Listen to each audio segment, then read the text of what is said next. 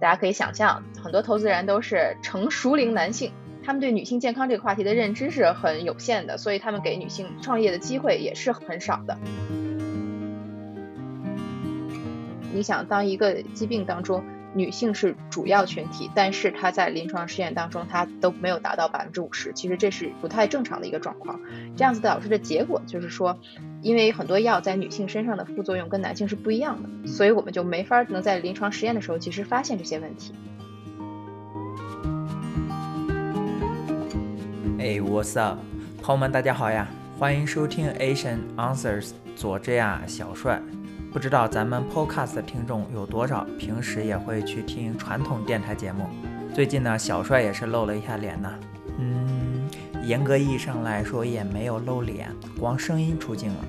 咋回事呢？最近呢，咱和抖音网红洛杉矶的瑞塔塔接受了洛杉矶华语电台 AM 幺三零零的直播采访。在八月四号周五晚上，主持人赵瑞、于浩。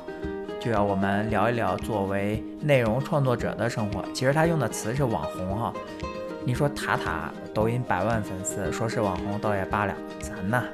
中文播客，海外中文播客，哎，进入这个采访实属是因为竞争对手太少，但是不妨碍咱开心呐。就好像面试，两道 easy 直接录取，你别管别人说啥，你进了你就 qualify。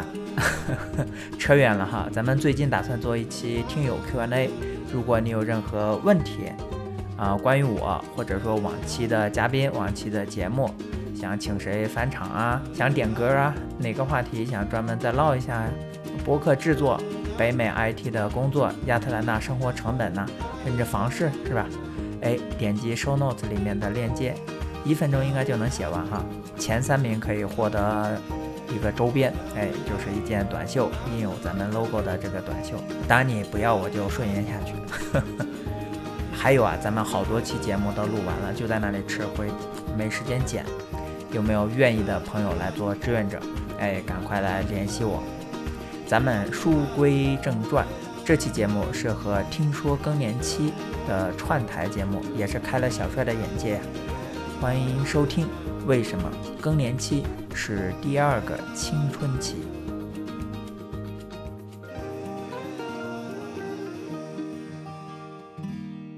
？Hello，大家好，我是南希。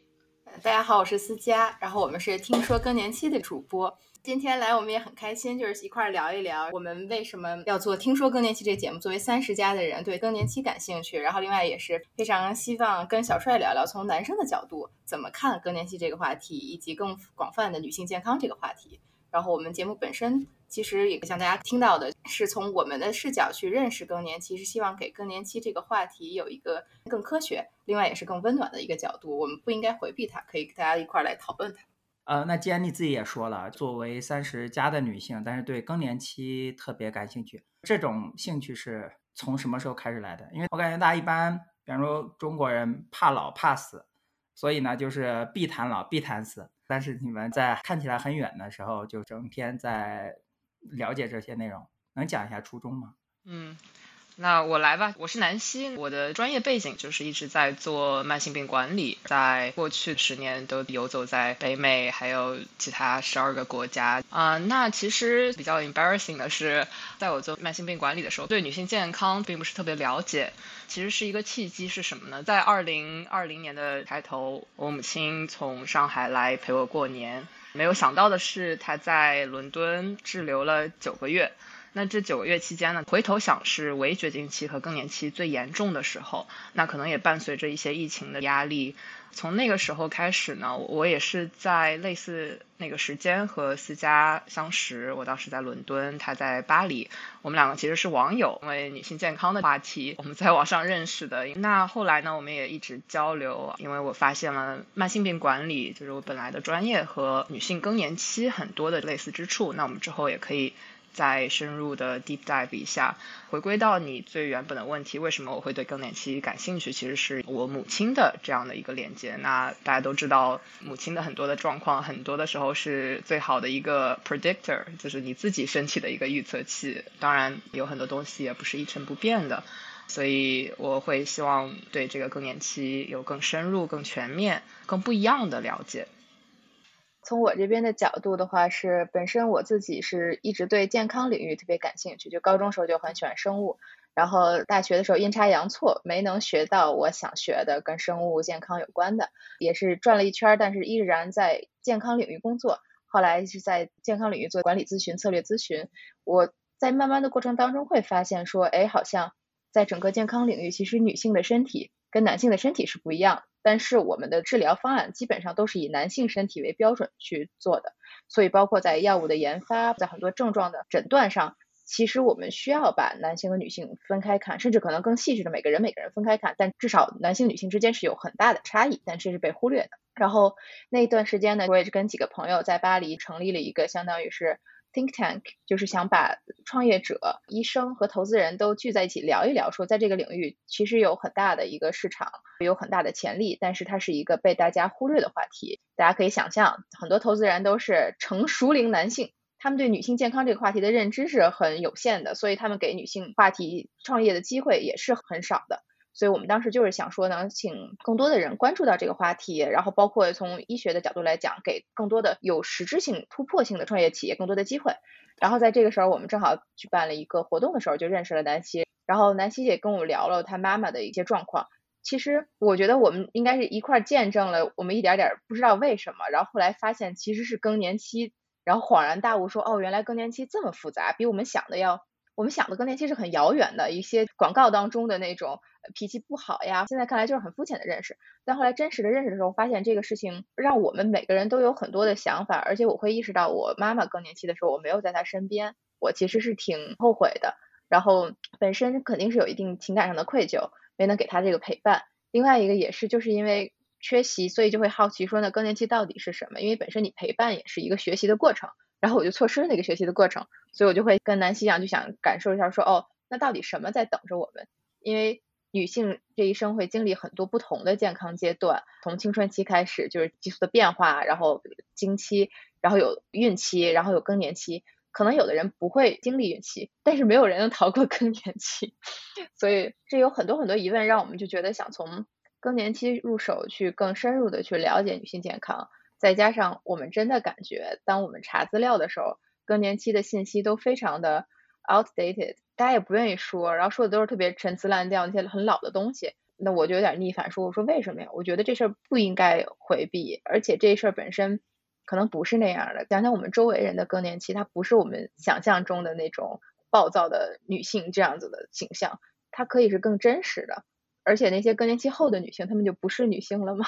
她们的生活是什么样？就我们有一系列的问题，让我们觉得这个话题特别值得探讨。嗯，哇，太棒了！就感觉像房间里的一个大象一样，就是所有人仔细一想，都知道这个事情是几乎所有的女性都要经历的，不可避免的。但是确实仔细再回想呢，我们在生活中、在媒体上、在自媒体上，其实很少去关注过这些东西。那这个叫 just in case 啊，万一咱们这个听众里面也有投资人呢，对吧？要不你说一些你们的讨论结果，或者说一些机会啊？行，行，我先讲一个大概的，当时是法国的情况，所以可能跟美国情况不一样。我们当时感受，首先第一个是，其实这个市场是很大的。因为女性健康市场，它触及的人群就是一半的人群，它并不是我们以为女性健康是一个非常小的一个 niche market，它的人群是非常广的，就像我们说所有女性都会经历更年期一样，所以它的这个 market size 是非常非常大的。其次呢，这个市场它其实是一个蓝海，就是因为很少有人去触及这个市场，所以它的潜力是很大的。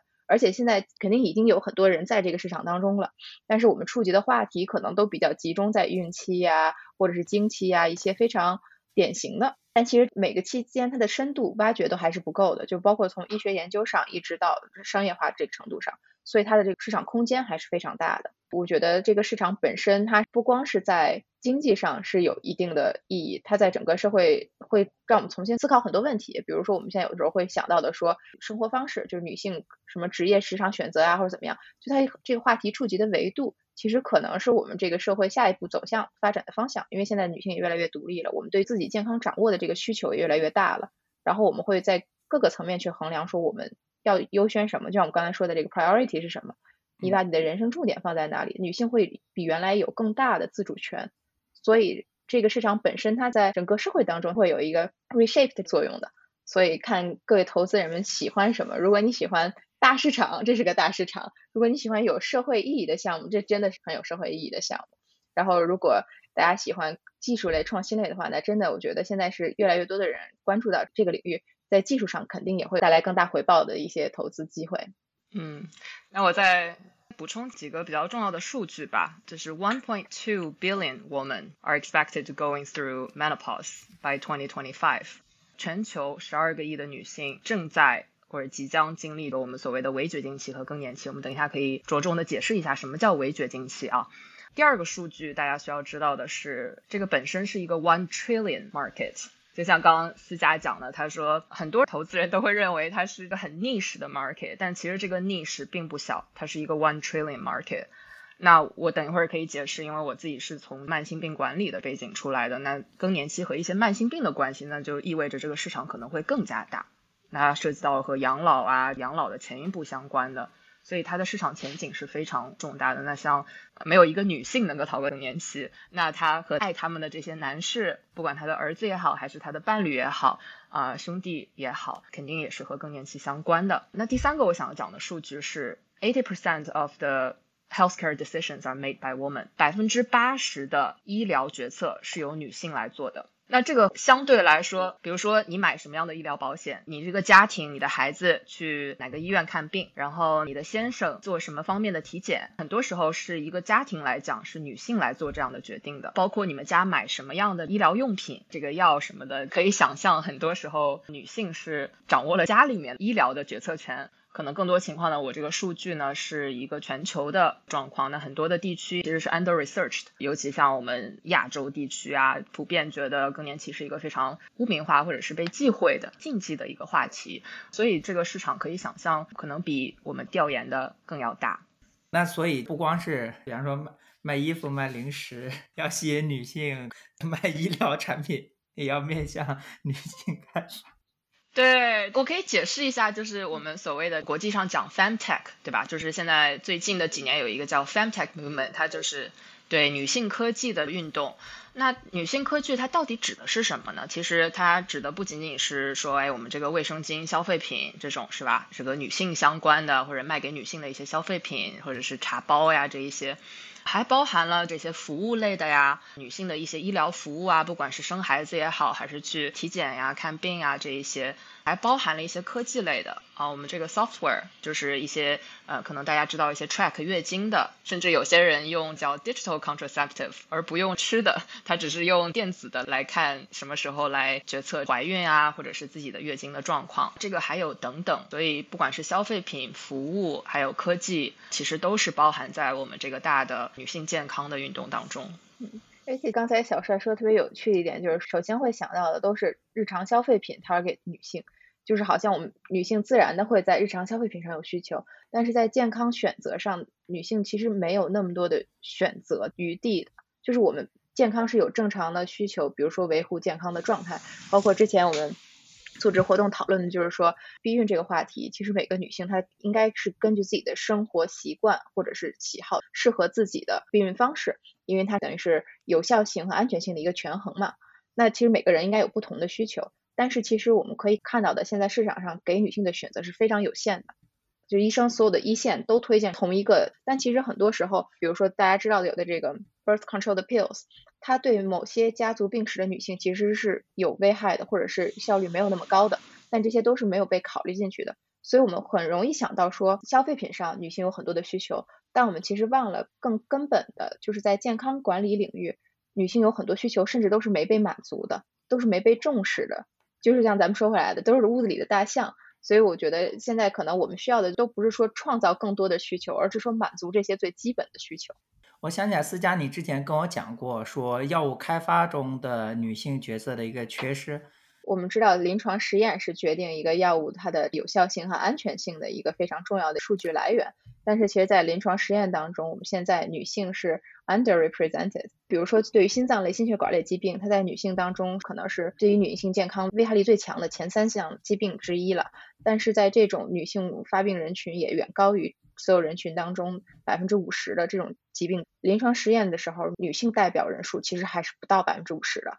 大概多少？之前有一个数据是在三十四十，现在在不断的改善，所以在慢慢向五十靠近。但是你想，当一个疾病当中女性是主要群体，但是她在临床试验当中她都没有达到百分之五十，其实这是不太正常的一个状况。这样子导致的结果就是说，因为很多药在女性身上的副作用跟男性是不一样的，嗯，所以我们就没法能在临床实验的时候其实发现这些问题。但这个历史原因呢，其实并不是说就想把女性排除在外。当时有一个临床实验，因为召集了很多女性，而且可能是孕期女性，这个药的后作用在胚胎上产生了结果，所以这个会产生了很多让人觉得很心痛的悲剧。所以当时大家是本着保护女性的角度说，那我们应该尽量避免让女性参与临床实验。但是呢，你只能保护当时那一些女性。可是，在长远的角度来看，因为那些药最后还是会用在女性身上，即使她们没参加临床实验，她们不还是会有这些副作用吗？所以，这个也是我们一直在讨论的一个，就是说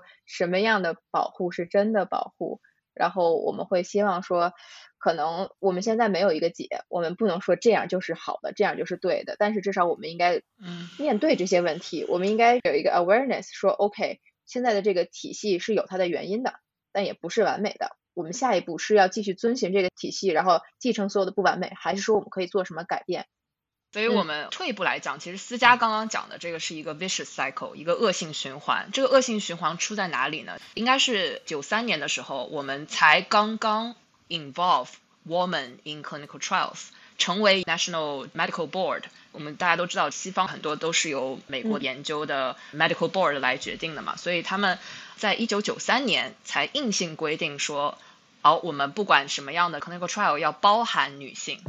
可以想象，我们缺失的这一些时间。这个在我当时第一次听到这个数据的时候，我会发现说，哇，我们到底是在什么年代？竟然是在我们出生了以后，可能在小帅还没出生。我刚刚说了，它是一个 one trillion market，而且有一点二个 billion 的女性正在经历这个。但是做女性健康的研究，投资不到百分之四，所以你可以想象，它从源头从 research 方面就已经是一个 under invested。然后从这个之后呢，还有另外一层是什么呢？你就算是包含了女性。因为女性的荷尔蒙是变化的，对吗？所以你在经期和非经期，或者是在女性二十八天的 cycle，比如说我母亲她自己是有高血压的，所以在高血压的病患当中，很多时候有些人会反映说，哎，那我作为一个女性的药量是不是都应该和男性一样呢？国际上我们都会说 zero point seven five milligram 就是一个很 standard，男女都一样的，所以。在我母亲某些时候，她觉得说，哎，我这个血压忽高忽低，然后我觉得我吃了这个药，反而会觉得我血压没有像原来那么稳定了。那我是应该自己调节呢，还是不应该自己调节呢？那从医生的角度，他肯定是按照 research 里面就研究里面最能够靠得住的东西。那如果你研究本身是有问题的，那到底病人应该 follow 什么样的 instruction 呢？所以就是一个恶性的循环。你可以看到说，从 research。到 provider 医生的 guidelines，然后再流到我们病人的这个时候是怎么样的？然后我们病人可能又因为种种原因，女性健康的或者更年期的污名化，不愿意参与到研究当中，那他就完成了一个恶性循环的闭环。大概听懂了。比方说，一般做药物的这些实验或者研究，需要志愿者的时候，我们考虑他的年龄，甚至考虑体重。体重是我自己瞎说的。还有他的健康程度。但是女生会因为她身体本身的一些原因，像月经、像孕期。像更年期这样，它会带来更多的变量。所以其实如果说每组，我举个例子，就是画一个 x y 轴的话，每个方格可能需要三个人的话，但是女性可能因为引入更多的变量，要多画几行的轴。但是这个其实在我们实际的 practice 里面是比较缺失的。或者举个一个不恰当的例子，是不是有点像女厕所？如果面积一样的话，女厕所应该是不如男厕所够用的。没错。你这个想法很对，现在很多医学上也在讨论的一点就是 precision medicine 更精确到这个人的状况，就是可能原来单纯的按年龄卡、按性别卡，甚至现在我们好多时候都没按性别卡，其实是并不够精确的。我们需要医学更进一步，然后更精确一点，去包含更多的变量，比如说这个人本身的性别，然后性别带来的一些其他的变量。就像你说的，很多时候可能公平不是说给男女同样的，而是说应该给男女他们同样需求量的，就是有这个角度。OK，你们可不可以再稍微介绍一下你们的背景？OK，就什么是慢性病管理呢？我们举一个肾病的概念好了，比如说我们都知道尿毒症，尿毒症的病人他是需要透析的，那他可能生活质量其实并没有那么高。在得了尿毒症的情况下，它会有其他的 comorbidity，就叫并发症，它可能会有其他的慢性疾病，包括 cardiovascular disease，就是心血管疾病。然后随着你一直在透析，可能在你的血液中会少了这种钙质啊，或者是你的骨质会有流失啊，会有所谓的矿骨症，那就会导致一些 osteoporosis，也就是我们的。骨质疏松症啊，或者是各种各样的，我们做的慢性病管理不仅仅是管理单独一种慢性疾病，而是和它相关的各种我们怎么样综合性的管理，不管是服务上啊，还是药物上，所以是一个比较整体的状态，把你的生活质量放在第一位的健康管理。嗯，其实我可以稍微再 bridge 一下，就是其实我们可以想象，人随着年龄增加以后，我们不是只有一种病，可能有的时候爸爸妈妈会有高血压、高血糖，这个那个会有很多一个叠加。而且这个病不是像我们小时候感冒七天好了，它这些病它是会一直伴随着你的生命进程的。而且这些病本身之间，它会因为我们身体是一个整个的一个系统，它不是说一个点就像计算机似的 input output，它中间是密密麻麻都缠在一起的。所以可能到最后你很难说它是某一个病了，它就变成了整个人的健康状态的一个管理。而且这个健康状态是有很多不同的病症，根据你的自己的身体状况，它有不同的反应。就是会把一个人当做一个整体来看，而不是当做某一个病去看。聊到医疗，都会想到生老病死嘛，对吧？其实我们很多时候会讲说，我们要长寿，长寿，这个寿命要长，活得要长。但是我们医疗上喜欢讲的所谓的 health care 嘛，不是 sick care，而不是管理你的疾病，我们是管理你的健康的。刚刚小帅喜欢聊 X 轴和 Y 轴是吗？如果我们把 X 轴想象成 health span，就是我们寿命的长短。我们把 Y 轴想象成 health span，就是我们健康的大小。比如说，我们现在国际上 life expectancy 就是我们大概活个八十五岁左右，是吗？那我们可能把横轴拉得很长，但是我们的纵轴是不是健康的长寿呢？其实我们这个概念讲的通俗易懂，就是我们想要大家老得慢，活得高质量。基本上就是说，希望你在生命的最后还是一个高质量的，就是头脑清醒，然后腿脚灵快的这一种状态。这个是我们管理的一个目标。这就跟我们那个，比方说 data science 里面那个 AUC 曲线是一个意思。刚思佳讲的说不是一个病，可能是黑盒子，或者说很多因素的作用。我就想起来，所以说神经网络是 artificial intelligence 呢，就是现在很多网络，比方说像 ChatGPT，我们已经没有办法很精细的说去知道这个结果是因为什么了，不得不把它当做一个黑盒子。对，但是其实人体 才是真正的 intelligence。对，那思佳，你讲一下你的工作背景。我的工作背景是，之前我也是在健康领域创业过，主要内容相当于是营养代餐、营养食品，主要是为那些高级运动员怎么样让营养跟他们的身体需求挂上钩，让他们的表现更好。然后后来也是在这个项目上工作了四年以后，因为我是在法国做营养代餐，这个市场太小了，而且我也是会感觉到说，我想更。全面的去了解一个领域，然后就加入了咨询行业，还是在健康领域做咨询。就是我每天的工作呢，一开始在法国的时候，主要是专门在创新这个领域，就是看他们有哪些新的机会，包括新的商业机会，可能是新的药的分子、新的产品，或者是新的市场，或者是新的 business model，甚至是现在很多新的趋势，比如说在数字化这个情况下。怎么能够让这个医疗企业更好的适应数字化？临床实验怎么去数字化它？或者说 AI 在临床实验当中的应用，就是会讨论这些话题。然后现在来到美国生活了以后，做的内容呢，跟这里比较相似，但是更多的可能是还是会考虑一些新的技术，怎么帮助企业更好的让他自己 pipeline 里的 asset 更合理，有更大的价值。你刚说运动员的营养管理，呃，比方说像姆巴佩。的那种营养师，他们要来咨询你，是这个意思吗？哦，我们特别想跟像姆巴佩或者是摔跤运动员这样子的合作。其实我们当时合作的比较多的是越野跑，在美国我看很多朋友都在做一些什么 hiking，或者是做一些长途越野跑。这样的话，大家肯定知道，就是身体里对糖的需求量需要它非常持久的释放。你不能吃一些让血糖升高很快的食物，一定要让血糖有足够的能量，让它持久的释放。所以我们当时主要的一个思考的点就是怎么样。能让我们的食物给运动员带来最持久的能量。OK，那我下面问一些实际的问题，就跟我自己生活非常接近的问题啊。第一个，我想问，我跟我老婆，男生坐着上马桶，坐着小便，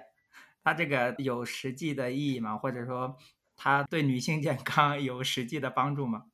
我觉得我可以想到的是，当然这个和男生无关，但是是和 UTI 有关。就我不知道你们有没有想往这个方向讨论。UTI 是啥意思？就是尿路感染。是这样的，尿路感染其实很多时候我们有很多像我们的 community member，就是我们社群的人会问说，哎，就因为更年期期间，随着你的 vaginal，就是你的阴道有一些萎缩的情况，就这个其实很多女性是不知道的。其实你可以做很多预防的工作，包括防止的工作。呃，其实，在我们大部分女性当中啊，尤其是三十五岁前的女性啊，其实我们的 vaginal，我们的这个阴道是有自己的 microbiome 的，就是我们微生物群。其实我们微生物群是有自己调节的功能，很多时候是有自己抗菌的一个功能的。但是在我们接近围绝经期和更年期期间呢，我们阴道的 pH 值会变，它会变得更加的酸性。那酸性呢，就会引入一些细菌啊什么的，会更容易。有这样的尿路感染，当然尿路感染和其他时候也有关啊，包括和你的性行为之后，它有没有合理的，比如说去小便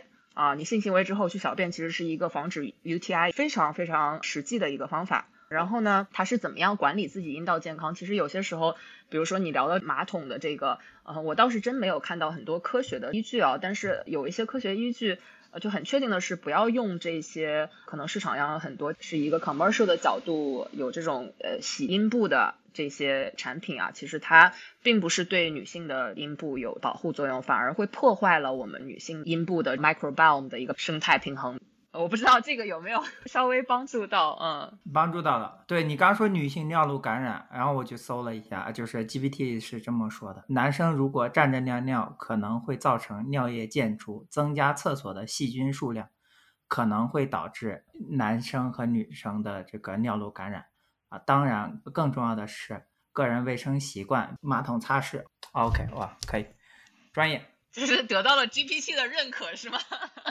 那我想问一个关于更年期的话题，就比方说我妈，我觉得我作为一个男生，作为一个儿子，我不太能跟他开口了解这方面，比方说什么样的状态呀，身体有什么样的体验呢？到底是已经在更年期了，还是说月经还在，还是说月经已经走了很久了？其实这些我都不知道，尤其我不在身边嘛，在海外，所以这方面其实我也不知道怎么开口。而且他也是作为上一辈的人，本来这方面就不太跟男生、不太跟小孩说这种事情，对，所以不知道你们有没有一些建议，怎么样去跟家长聊这个事情？这个话题其实我们还挺常遇见的，就是我们周围很多男生，尤其是在海外生活的男生，可能一个是我们生活圈中这样的朋友比较多，另外一个也是因为距离可能让沟通这个难点更突出，然后。我们感觉到，确实是妈妈那边，包括我们最近，我们刚采访了一个非常有趣的、非常开明的妈妈，但她也承认，跟儿子沟通的时候讲到更年期这个话题不是那么容易，因为那个妈妈她有三个儿子，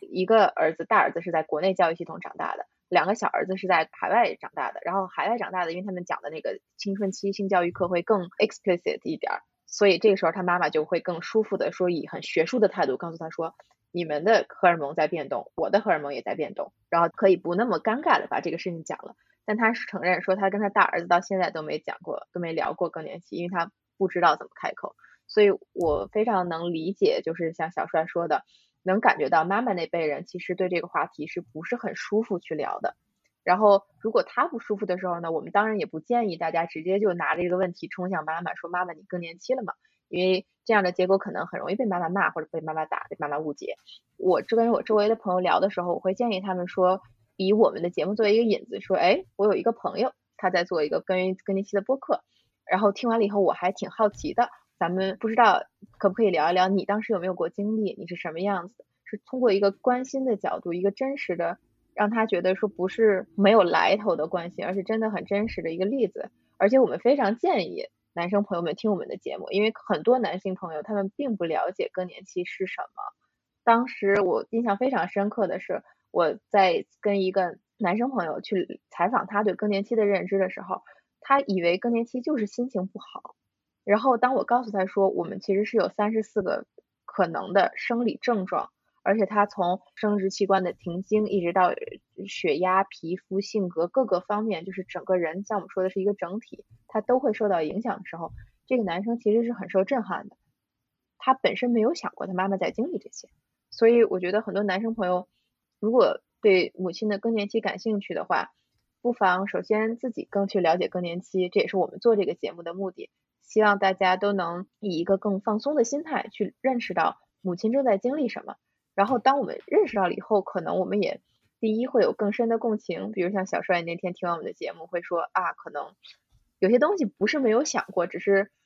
没有被激发出来。然后我们的节目可能帮你能找到一个激发的点。另外一个也是可以跟妈妈分享，是说有些话题我们也是尽量选取妈妈们感兴趣的话题，包括比如说更年期本身的症状，甚至他们的生活方式，从这个角度一个曲线救国的方式去跟他们讨论。因为我问了那些哪怕不好意思说自己更年期的妈妈，我问他说，如果你的儿子关心你更年期的经历，你是怎么想的？你是什么感觉？他们其实是很感动的，就是他们愿意体会到那种被惦记的感觉。但是确实这个话题不是一个。很容易直接只给就能给到的这个关心的感觉。嗯，你刚刚说了三十四个症状，能稍微讲一些比较明显的吗？我们其实有两期节目专门是讲更年期一零一和三十四种症状啊。那那生理的变化包括，其实我之前也有 alude 到，不仅仅是我们的心血管，我们可能会心悸呀，然后 palpitation 呀，对吧？那我们会有骨头，我们可能膝盖疼呀，比如说肌肉有一点萎缩啊，这样它都是和我们的雌激素。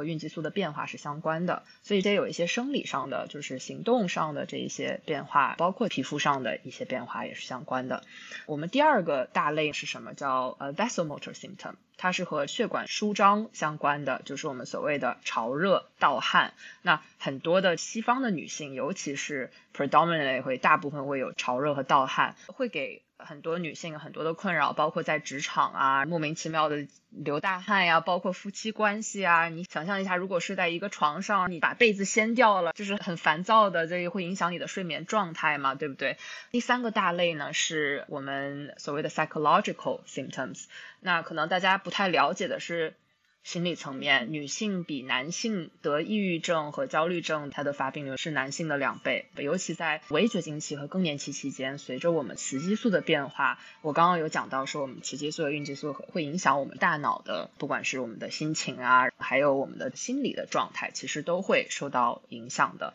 那可能我们没有讲到的第四大类就是我们的性欲。我们听说更年期有一个自测工具嘛，是关于这个三十四种呃症状的。我们大概有二十几个问题，然后大家可以做这种自我的评估。这个其实。是我们整个国际上在更年期的医学领域中比较推崇的。我们是有三十四种症状。那有一些人可能会自我报告说我们有一百多种症状，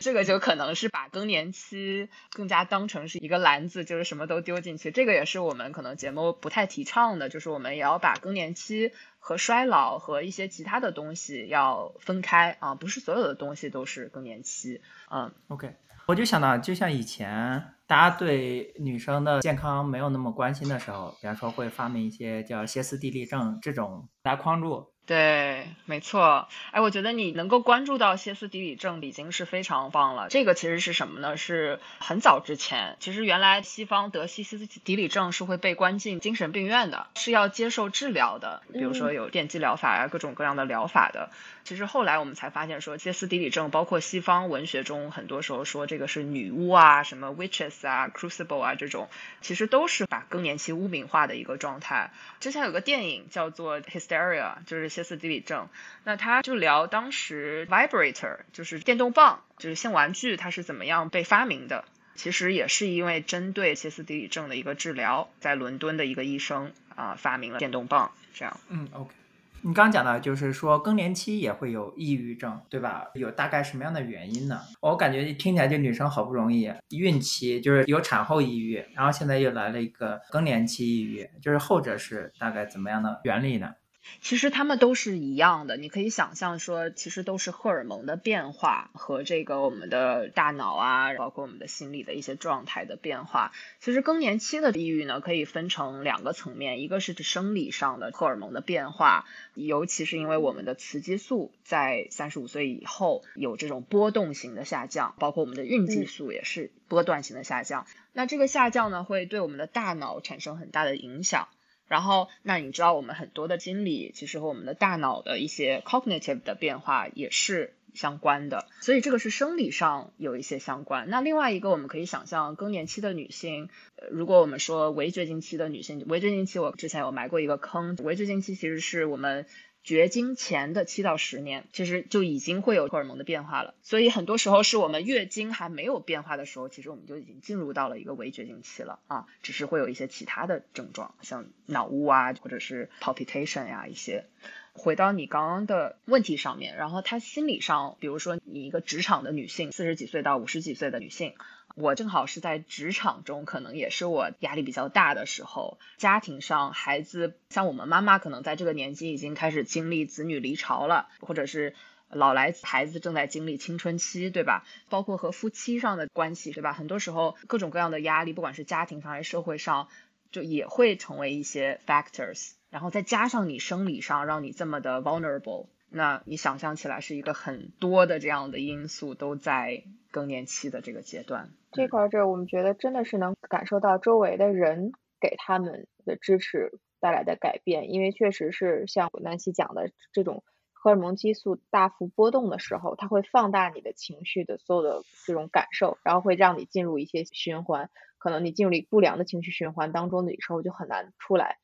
而且这个更年期抑郁，我们会有一些研究发现的是，越是特别要强、不愿意跟人表达求助的这些女性，她们可能会更痛苦，因为她们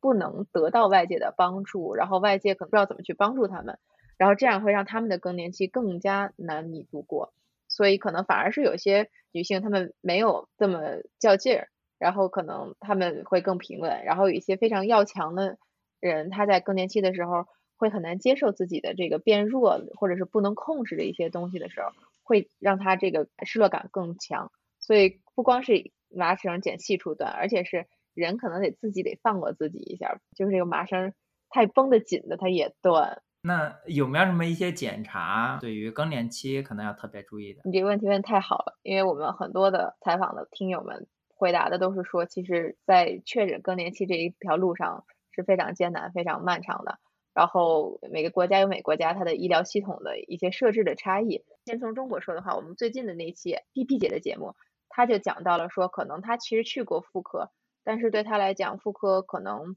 帮助没有内分泌科大，内分泌反而可能是会更容易找到这一点。但是这个是他的个例，我们也没有进行过在国内的群访，所以我们会建议大家不光考虑妇科，也要考虑到内分泌科，它因为它是一个全身的一个变化。然后包括南希刚才也提到了，我们有过一个自测小工具，我觉得这些都是可以帮我们。南希可以再介绍一下咱们的自测工具。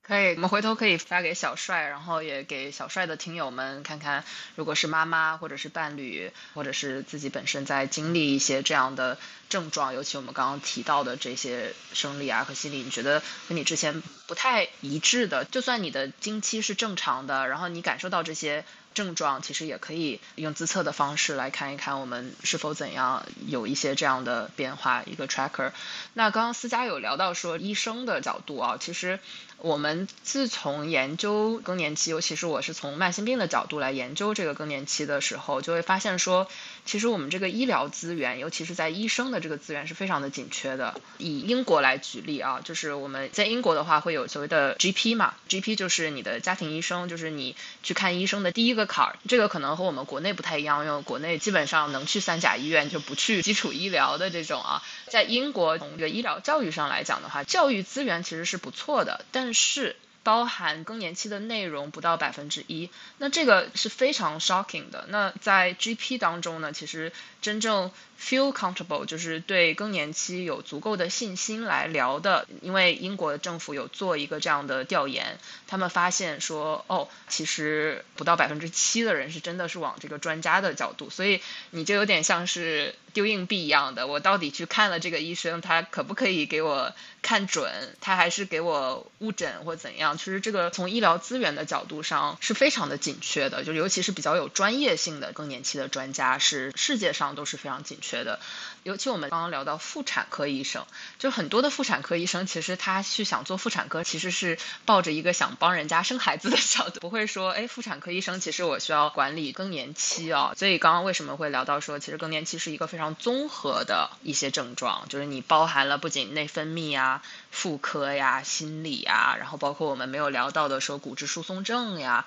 心血管，其实这一些都是相关的，所以它的复杂程度啊，可想而知。就是没有请了一个非常国际知名更年期教授来我们节目讲，洪教授他分享了三集的内容，然后其中第一集、第二集都是跟医学检测、自我一些症状排查有关的，然后第三集主要是讲社会上的支持、家庭的支持以及艺术疗法等等。所以这些内容确实是我们觉得非常值得给大家分享。就像小布说刚才问的很多问题都特别好，都是大家经常会问的问题，但是我们不知道从哪儿去找到这些资源，因为真的是很多病人都说更年期这段经历是一段特别孤独的经历，你不知道去看哪个医生，你不知道该跟谁说，这点是所有人最痛苦的一点，可能是比他们意识到自己更年期了更让人难以承受的一点。这也是加重他们这种抑郁心情的一点，所以我们就希望这个节目能带给大家至少这些非常基础的问题的回答，所以大家不会觉得那么孤独，那么难忍。思佳和南希他们的节目叫做《听说更年期》，听说就是听说读写的听说，更年期就是这三个字。节目里面有很多关于女性健康，特别是更年期的科普。也有很多的一些专家的访谈，也有一些亲历者的访谈。想要在这方面有更多研究的，或者说更多了解的朋友们，欢迎去关注。那我最后一个问题哈，就是真正的勇士是看过生活的残酷，依然选择热爱的。我就想，你们两位女生其实还很年轻，按道理还离得很远，但是你们会经常跟已经经历过更年期的人打交道，或者说跟一些医生啊去了解这方面的东西，也就是你们可能。多年之后会经历的一个事情，那你们自己会说有恐惧吗？啊，就是想了解一下心态。在过去的两年中嘛，我基本上也聊了现在将近六七百个世界各地的更年期女性啊，不管是和专家聊也好，还是女性，然后女性的家人，我会觉得我的心态是会有一定的变化的。从最开始，二零二零年我母亲刚刚，就是我非常的 clueless。那作为一个医疗从业者，然后从业这么多年，我竟然没有办法解决我母亲的问题。这也让我当时想要投身于女性健康的这个一个原因。所以那个时候我我是抱着一种愧疚感和可能是恐惧，然后我很怕说，那我会不会也是这样？是抱着这样的心态去走入到更年期。那自从我们做了听说更年期的节目之后呢，我会发现我的心态在慢慢的转变，从。OK，那我了解的越多，我会觉得心里越踏实。那小帅可能是对我们两个比较客气啊，说我们离更年期比较远。但是了解围绝经期都知道，说我们其实离得并没有那么的远。但是可能到现在我了解的越多，可能抱着不是一个恐惧的心态，或者是忌讳的心态，见到了更多这样的故事，我会觉得说，哎，我们打的是一个有准备的仗。其实我并不认为一个更年期的节目的主要对象仅限于更年期的人，而是在早期的没有经历的。我拿英国来举个例子好了，英国有一个女性健康的十年计划，女性健康十年计划中的一点是让我非常感动的是什么呢？就是说他们会在小学的教育生理卫生中加入更年期的概念，那这个是非常让人感动的。就是我们从小不管是男生女生，我们都要 menopause aware 更年期 aware。那有这样的意识，其实不管是对日后会经历更年期的人，还是说他身边有更年期的女性的人，都是一个非常重大的意义。这个是我的心理状态第二层，第三层呢，也是可能最近几个月的一个 epiphany 啊，就是我的一个灵感是什么呢？就是发现说，我和这些经历过更年期之后的啊女性交流的越深，或者是 follow 他们越长时间，我会觉得哇。他们身上的能量实在是太可贵了，就让我想到说我们在法国之前 follow 波伏娃嘛，from maturity to independence，女性在这一生中会经历很多不同的风险。那我们可能从一个避孕的风险到更年期后，我们可能摆除了怀孕的可能，但不代表我们就不是女人了。就像国际更年期协会的秘书长啊，洪教授，他就是说，我们女性可以是很纯的红酒，越是这样的 vintage，其实越有味道。我们的生命不仅仅是在更年期就走下坡路，而是可以一直一直的走出不一样的风景。所以对我来说，一个非常 inspiring 的，我会觉得说，不管是更年期也好，还是什么也好，我都会更有勇气去面对。我是特别同意南希说的，就是因为我们都是一起经历这个变化，从一开始对妈妈更年期的好奇，是出于对自己更年期的恐惧，到慢慢一步步做下来，更多的感觉其实是，首先就像青春期一样，然后更年期也是一个激素的变化的一个阶段而已。就是我们有很多听友，他们特别可爱，他们会把它叫第二个青春期。很多时候我们会给它赋予一个情绪上的意义，因为青春期的时候，你觉得青春期过了就是。丰富多彩的大学生活自由在向你招手，然后更年期过了，好像就是花也凋零了，就是我们赋予它的一个解读。但事实上是不是这样的呢？不一定，对吧？我觉得做咱这个节目，第一个感受就是会把更年期更正常化，就我自己心里会觉得它只是一个阶段，它并不意味着衰老，它并不意味着女性身份的结束，就是它只是一个阶段而已。而且与此同时，我们也采访了很多。更年期后的女性，她们会有她们的角度去聊一些她们的经历，让我们觉得衰老这个事情可能都没有那么可怕。就咱们之之前聊说那个中年危机，或者是男性衰老或者怎么样，其实更多的时候聊的越多了以后，会对这个事情有一个新的角度去看，就是我们真的是有很多好的事情在等着我们，所以。不是会觉得很负面、很消沉的那种感觉，整个情绪上会像南希说的，他们会有更多丰富的经历，然后会有更多的思考，然后会给我们带来不一样的角度，真的是让我们觉得我们现在的社会的关注度上可能并没有完全发掘成熟女性的美，她们真正的魅力所在。然后我们在做这个节目的过程当中，我们有机会先于大家体会了这个，所以更加觉得这个事情就是对我们心理上让我们没有那么害怕了。然后第三层，就像南希说的，健康的生活真的是可以每一步都是会有影响的。所以我们现在好好吃东西，好好睡觉，好好锻炼，开开心心的，真的就是对自己健康长远的一个投资。就是我们可以去规避一些可能会出现的风险。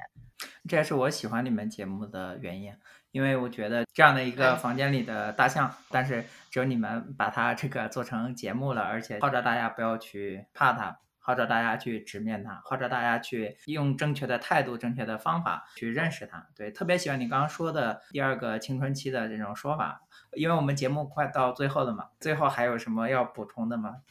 我们也想问问你最深的感受是什么？自己最有印象的一期是一个女生的嘉宾，那期节目好像叫《海外游子》。嗯。温迪的故事，对，然后你们后来还根据这个做了一期 reaction 是吧？我记得她在硅谷是吗？就是说她是一个女儿，但是她母亲在国内经历这些的时候，她没有在身边，但是通过一些交流，她感受到了，当她自己遇到困难的时候，她去把所有的负面情绪向她妈妈倾倒，但是呢。他没有意识到，他妈自己其实也是在经历一个非常困难的时期，有一些非常困难的情绪。对，就是它里面很多描述、很多场景，我都感同身受。就是劲儿太大了，所以我得暂停，然后再重听，暂停再重听。对我甚至暂停之后，我得听十分钟无聊斋，再回来听。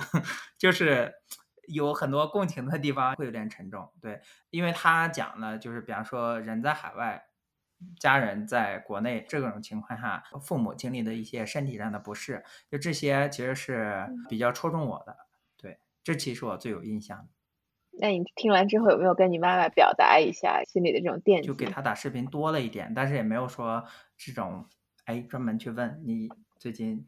有没有更年期或者什么？我觉得这种沟通还是不会在我们两个人之间，或者就是至少不是远程方面。我觉得至少不是远程方面。刚刚讲到了一个东西叫男性更年期，我当时激动了一下。但是呢，我决定我们不在这个节目里展开了，我们可以留一个钩子。如果评论区反响比较热烈的话，我们可以再重启这个 话题。那我们今天节目就到这里，谢谢思佳跟南希。好，谢谢小帅的邀请。谢谢谢谢，我们聊得也很开心，然后期待咱们能聊更多的话题。本期节目就到这里了，节目最后，小帅特想感谢一下一直支持的各位朋友，尤其是在 Apple Podcast 上写好评的朋友，呃，谢谢你们向更多的人推荐和介绍这档节目，谢谢 Alicia 蓝、Moria C、域名 Dave、Yellow New、鹅妹子。Levy 刘、汉森号一九八七、丽丽、Oliver Fit、文佳、林、Tina T T T、Philia Liz、小雨 Soy、明一三五八，Heyu 四八幺二、Michelle X Y T、多当这怎么念？C A C T。us，哎，这就是节目还小的好处哈。你的任何一个好评、社交媒体的转发，都有可能在节目末尾被感谢哈。哎，欢迎去 Twitter 或者小红书上面，或者朋友圈帮忙转发。最后再呼吁一次，好多节目还在那里吃灰，有没有朋友愿意来做剪辑的志愿者呀？赶快来联系我，咱们下期再见，朋友们。